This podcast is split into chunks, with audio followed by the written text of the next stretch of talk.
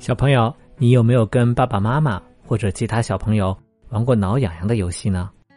当我们伸手去挠别人，比如腰、胳肢窝或者脚掌心的时候，对方就有可能忍不住哈哈大笑起来，还会下意识的躲开你的手。那如果你是在挠自己呢，还会觉得这么痒吗？听到这个问题的时候，你是不是已经开始在尝试了呢？可能你已经发现。如果是自己挠自己的话，似乎就不那么痒了。那这是为什么呢？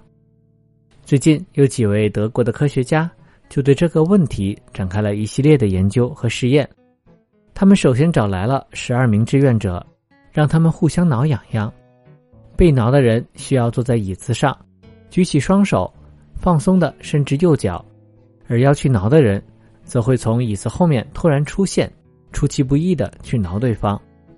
为了衡量痒的程度，研究人员用设备记录下来受试者当时的身体反应，比如笑声的大小、呼吸的频率、脸部肌肉的变化、胸围的变化等等。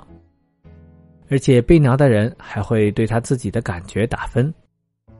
另外，这个实验还测量了自己挠自己、别人挠自己以及他人和自己同时挠自己等不同的情况下面。受试者的身体会有哪些不同的反应？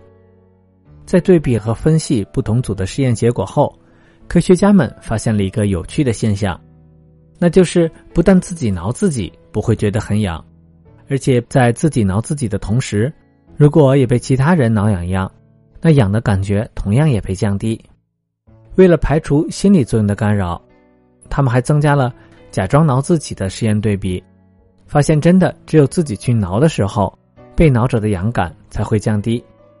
通过这次的研究，科学家们认为，自己挠自己的这个动作，可以激发大脑发出某种抑制信号，而这个抑制信号的作用，就是让我们的触觉变得没有那么敏感，忽略皮肤神经传来的感觉。这样一来，我们的身体就不会对外界的刺激有那么大的反应了，痒痒的感觉也会减少。目前普遍观点认为，挠痒痒会发笑的这种身体机制，是人类尤其是小宝宝和他人的一种社交沟通方式。